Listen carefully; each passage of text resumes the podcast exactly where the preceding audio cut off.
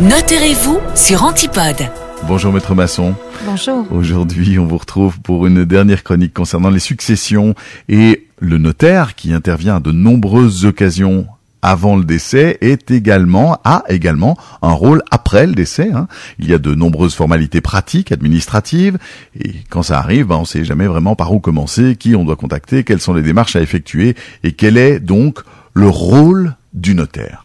Alors, avant de consulter le notaire, il faut d'abord faire évidemment constater le décès par un médecin. Ça se fait automatiquement si le défunt se trouvait en hôpital ou dans une maison de repos. Si il décède à la maison, il faut évidemment contacter un médecin. Prendre ensuite contact avec les pompes funèbres qui vont organiser les funérailles. Les pompes funèbres vont ensuite prendre contact avec la commune pour déclarer le décès. Si ce n'est pas le cas, vous devez le faire vous-même puisque l'administration communale doit être informée pour dresser l'extrait d'acte de décès. C'est également aux héritiers à contacter les banques pour signaler le décès. Donc les banques où le défunt possédait des comptes, livrets ou coffres parce que ceux-ci doivent être bloqués à partir du moment où le décès intervient.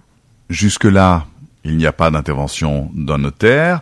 À quel moment donc on va joindre son notaire? L'intervention du notaire n'est pas obligatoire, mais le notaire est un professionnel des successions et pourra utilement vous conseiller et vous aider dans toutes vos démarches. Il va d'abord vérifier s'il existe un testament, il va dresser l'attestation d'hérédité qui va permettre de débloquer les comptes bancaires, il va remplir la déclaration fiscale, donc la déclaration de succession qui est une déclaration pour déterminer les taxes qui seront dues par les héritiers, et puis surtout le notaire est essentiel dans l'organisation du partage et de la liquidation de la succession entre les héritiers. Il va également vous conseiller sur l'acceptation ou non de la succession en fonction de l'état d'endettement du défunt. Y a-t-il d'autres autorités à prévenir? Il faut prévenir toutes les personnes et les institutions avec lesquelles le défunt avait des contacts, que ce soit donc l'employeur, le comptable, les compagnies d'assurance, la mutuelle. Si le défunt était propriétaire d'un bien immobilier, il faut également prendre contact avec les distributeurs et fournisseurs au gaz, électricité. Et s'il était propriétaire d'une voiture, il faudra penser à changer l'immatriculation.